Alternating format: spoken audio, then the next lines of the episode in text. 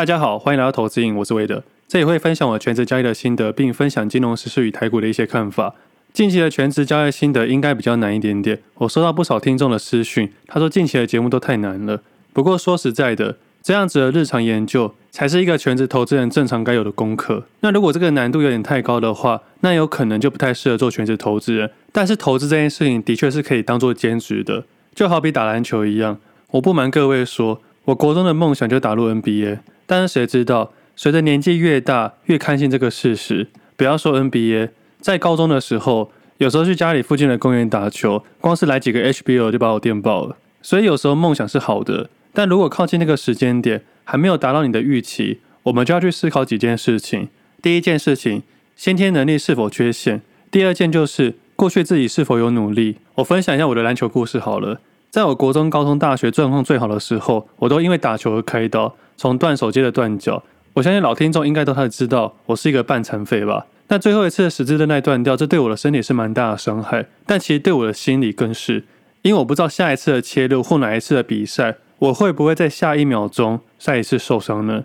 所以在术后的那一年，我花了很多时间练回我的肌肉量，也很快的回到场上比赛。身体虽然是跟上了速度，但是我的心里一直走不过去。我打球变得比较保守，我在打球的心中开始有些阴影，但后来甚至有一段时间，我开始对篮球没有热情了。所以其实，在大学以前，我是一个可以为了篮球放弃很多东西的。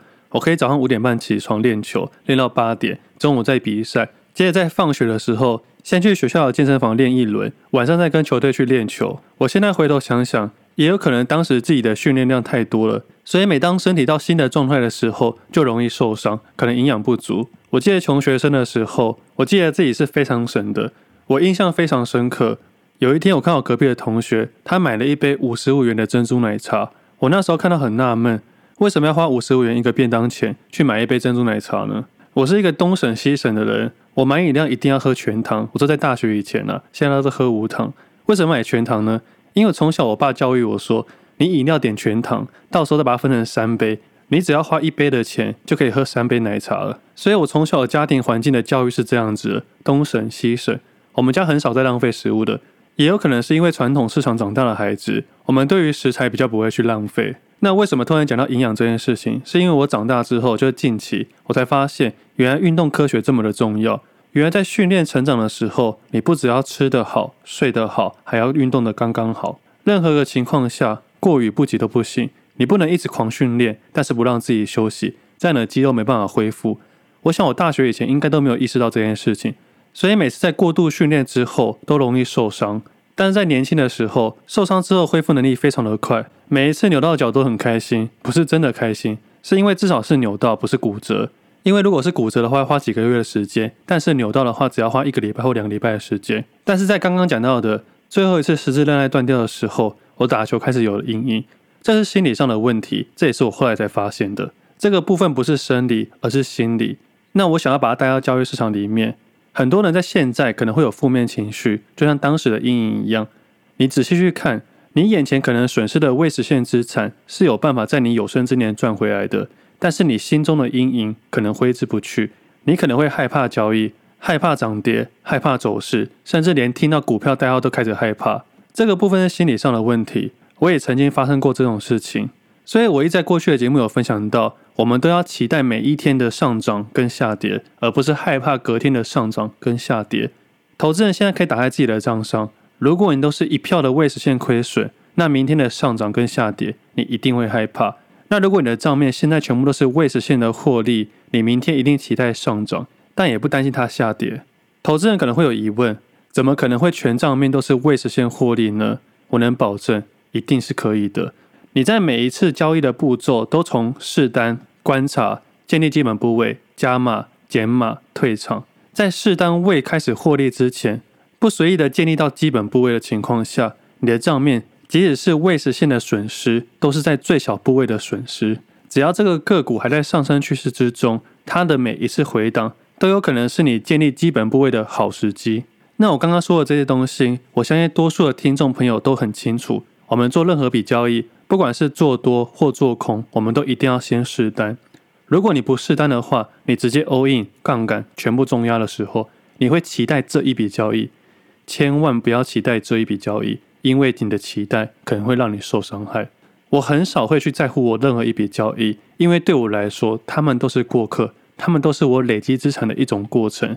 如果你太在乎一档股票的时候，不管是你大看好或大看坏，都会让你在下一笔交易动弹不得。那过去的某一年啊，我还在营业处的时候，有一位交易二十几年的资深大哥，他观察了我非常久。他说我怎么每天都不吃饭，每天都在看盘，每天在交易，眼睛都没有离开过我的眼前的画面，我连上厕所都用跑的。后来他跟我说，他偷偷用后台系统跟我单，但是总是没有办法获利。他有一天突然间忍不住要问我对市场的看法，我说我不知道。他说你有赚钱，应该很有看法吧？我说你不是有看我单吗？那我有赚钱，你一定有赚钱啊。我说我对市场的看法很简单，市场向上我就买进，市场向下我就卖出，并且坚持几个大家都知道的纪律，持续交易，维持热情这样子。他说这些道理他也都懂，但是为什么总不能获利呢？他请我帮他看看他的账户，我看了一下，我发现有很多个股都是我过去有交易过的，但是我发现他只停利不停损，所以整个上面都是未实现的亏损。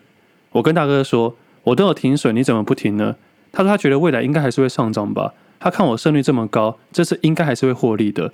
我跟这个大哥说，我的获利来自于我愿意去停损。其实，在这一波的下跌中，大家可以发现，一个全职交易人，我们在做短线交易的时候，会试图去调整我们的高、中、低三个水位。市场偏坏的时候，维持低水位，因为我们不知道市场什么时候反转。市场热度高的时候，我会维持高水位，因为我们要在行情好的时候好好获利。那以上这些东西都是单纯以数字里面讨论到的，也是过去有讨论过的。我相信对多数人来说都不难，但是难的还是心理那一关。那就回到我刚才打球的例子来说，在运动科学上面，我们要吃得好、睡得好，还要运动得刚刚好。交易市场也是一样，我们要吃得好、睡得好，我们的交易也要刚刚好。交易这个地方如何刚刚好，因每个人而异。我们一般人不会去用 NBA 的训练量套在自己身上。但是我们可以参考 NBA 的训练方式，慢慢套在自己的身上，让自己的肌肉维持一些压力，但不要去受伤。因为受伤之后不会只有生理上的问题，还有心理上的。生理上的问题可以靠修复时间，让它回到该有的水准，但是心理的创伤必须靠自己去突破。但我还是必须老实说了，当时韧带开刀之后，我的恢复能力只回到七到八成，没办法回到原本的水准。所以我们还是尽量不要去赔钱。因为如果你亏损的话，如果资产下跌五十 percent，你必须获利一百 percent 才能回到该有的资产水准。所以我才会过去的节目里面常常提到，你要做短线价差交易的投资人，一定要去做停损。即使是你要做长期投资的投资人，你也一定要实施计划中的停利，而不是傻傻的买、傻傻的报，而不是别人说什么就买什么。那如果你现在的账上非常的混乱，慢慢去处理它，慢慢去让它变成客观的现金。重新开始都可以的。那回到刚刚上面讲的两个条件，第一个是先天能力不足，就是先天能力缺陷；第二个是努力不够。那以刚刚我的例子来说，我是对篮球非常有热情的人，所以我觉得我的努力应该还算足够。但是先天的条件不足，也就是说我的身高不够。篮球场上有一句话这么讲的：你跳得高，不如长得高。那我既没有长得高，跳得也没有别人高，所以对于篮球这件事情，我依然很喜欢。但它绝对不会是我的职业，它只能将我的生活去做点缀。那如果平日或假日没事的时候，就会跟朋友去球场打球。那打球的目的就是快乐、好玩，或者身体流流汗这样子。那重新去定位我们的方向，热情依然存在。那其实刚才上面那些想法是要给群组里面一个听众朋友的回答。那群组的听众朋友有时候会标记我，我大多数都会看完讯息，但是我有时候会觉得说用文字上的表达比较困难。所以我才在今天的节目特别录音给他知道，我相信可以帮助到更多的人。那尽量不要在七月七号那天 all in 了，但事实上是尽量不要在任何一个时刻有 all in 的想法，一夜致富也可能一夜失富。我一直到现在，即使是遇到国安基金，我的部位还是用调整的，很少会一次全部进去，也很少会一次全部出去。那这边聊到国安基金，其实上礼拜最大的新闻应该就是国安基金了。其实国安基金的操盘方式，我在五月底的节目有跟大家分享过了。其实他们操盘的手法非常的简单，主要是选择权值股去做买卖。那他们对于市场投入的资金，绝对不会超过他给予市场的信心。那既然两个月前就聊过这件事情，那今天就不再特别对国安基金做讨论。但是我可以分享一下我对于国安基金这个事情的做法跟看法。其实，在上礼拜五月十一号那天，我在节目上面说到的，我做了 buy call 跟 buy put 的双向对锁。buy call 就是买市场大涨，buy put 就是买市场大跌。我这边是讨论指数的部分，因为台股市场所有的个股选择权都没有什么交易量，即使是有交易量，也是非常非常的少。我对这样的商品是没有太大的兴趣的。那其实我上礼拜录音的节目的时候，我的 buy call 跟 buy put 已经双向对锁了。我认为市场之后会有大震荡，但是我不知道会什么震荡。只不过在五月底录音节目的时候，我认为这波如果有速度感，使得整体市场快速下跌的话，国安基金就会进场了。但在六月底这波操作，我主要是用 buy put 参与这个速度感。我主观心中认为是在八月中的时候，国安基金才会进场，但没想到七月十二号就进场了。这的确是出乎我意料之外的。但我对于国安基金这件事情，站在我的角度来说，我认为不好。但站在国安基金的角度来说，那天可能是相对好的位置点。其实，在那一天，我有观察得到，台股市场的主要个股都没有什么流动性。也就是说，我那天收盘后的感想是，只要五月十三号稍微一点点的开低，那市场就会再一次有速度感，而且这个速度感会非常非常的快速。那市场投资人可能就不会再有信心进场了。更何况，在隔天五月十三号又要公布 CPI，我相信国安基金没办法承担那个速度感。那我自己的持股在右侧部位是稍低，主要是买上礼拜提到的网通、光学、轮胎。但是在权值股的部分，我加码空了红海，因为大部分的主要权值股下跌的速度都蛮快的，就只差红海。只要红海跌过那个一百元的区间，那它下坠的速度会连带指数下扯得非常的快速。所以我那时候在想，如果让我加码空单的话，我只会选择红海，毕竟对我来说。这些权值股都是指数操作的一个部分，况且我手上还有远期期货个股跟 buy call，所以这样的概念就是做空当月的期货，并同时做多远月期货。即使在七月十号那天的收盘，我都认为我隔天的胜算会非常的大。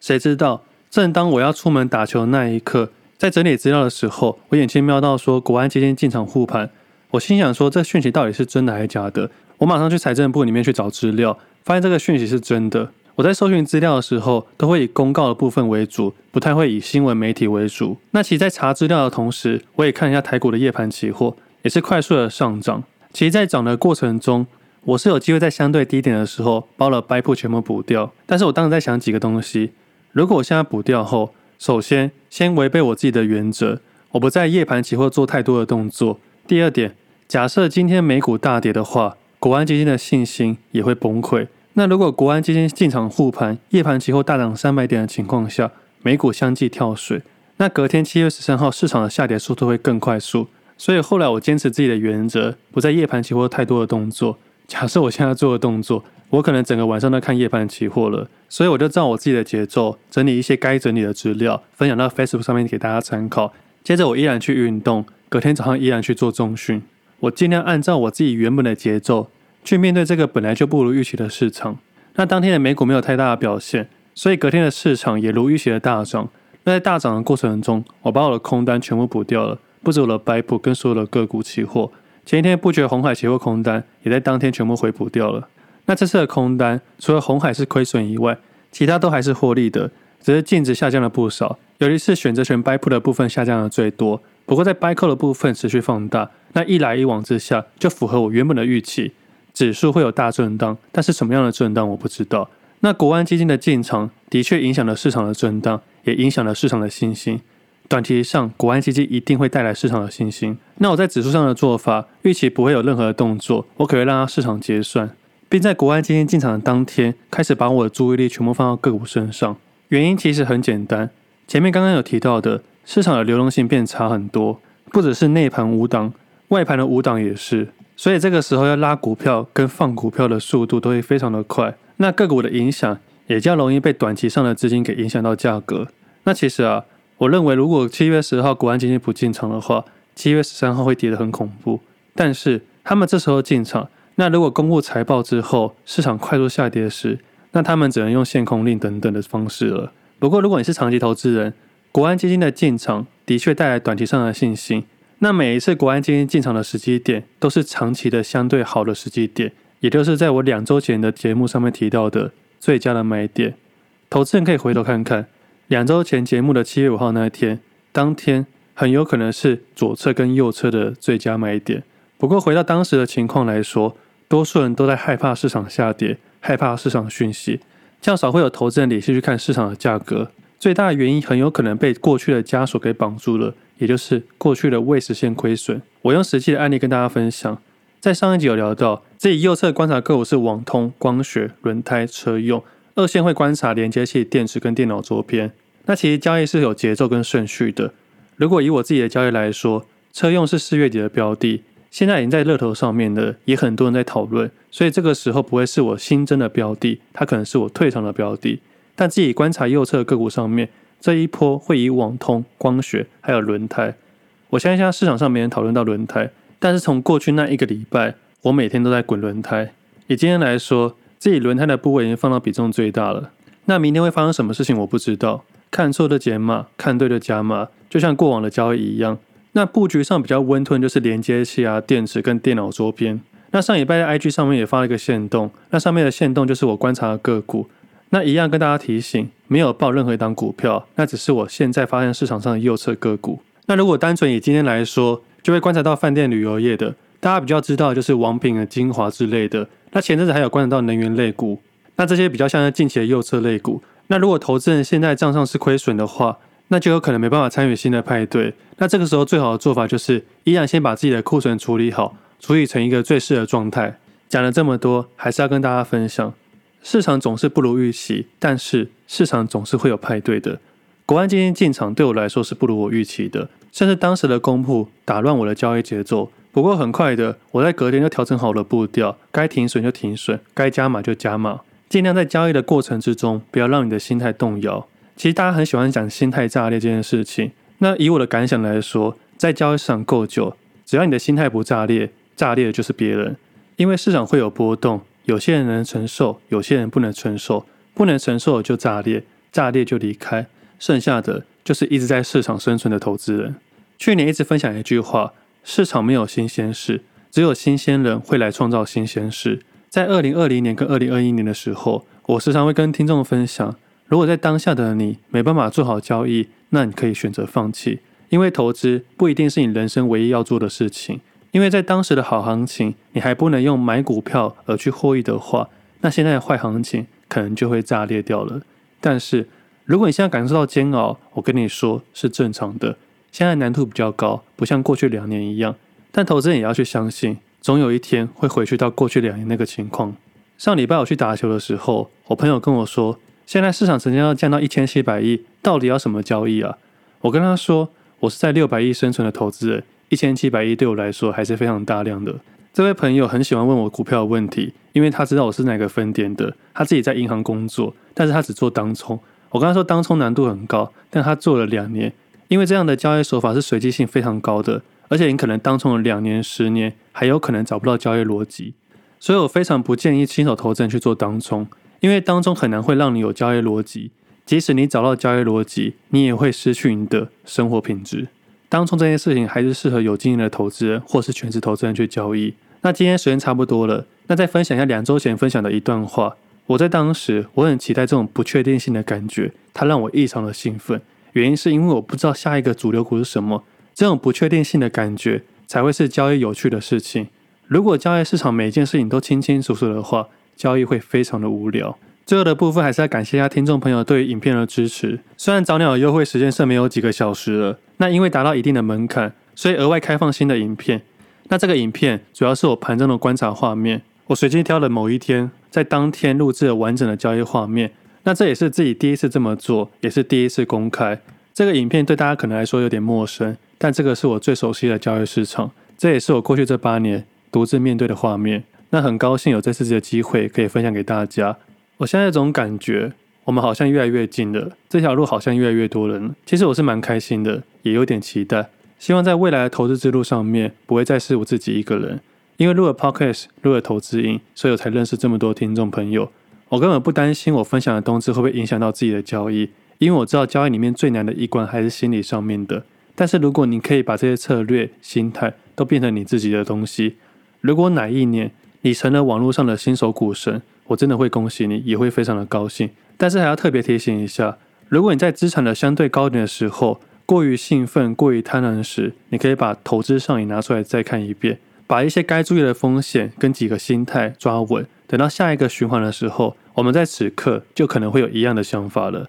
你会发现市场没有新鲜事，你会发现市场总有派对，你会有多余的时间去做自己喜欢的事情。你可以像我一样出国学英文，或是录个 podcast 都可以。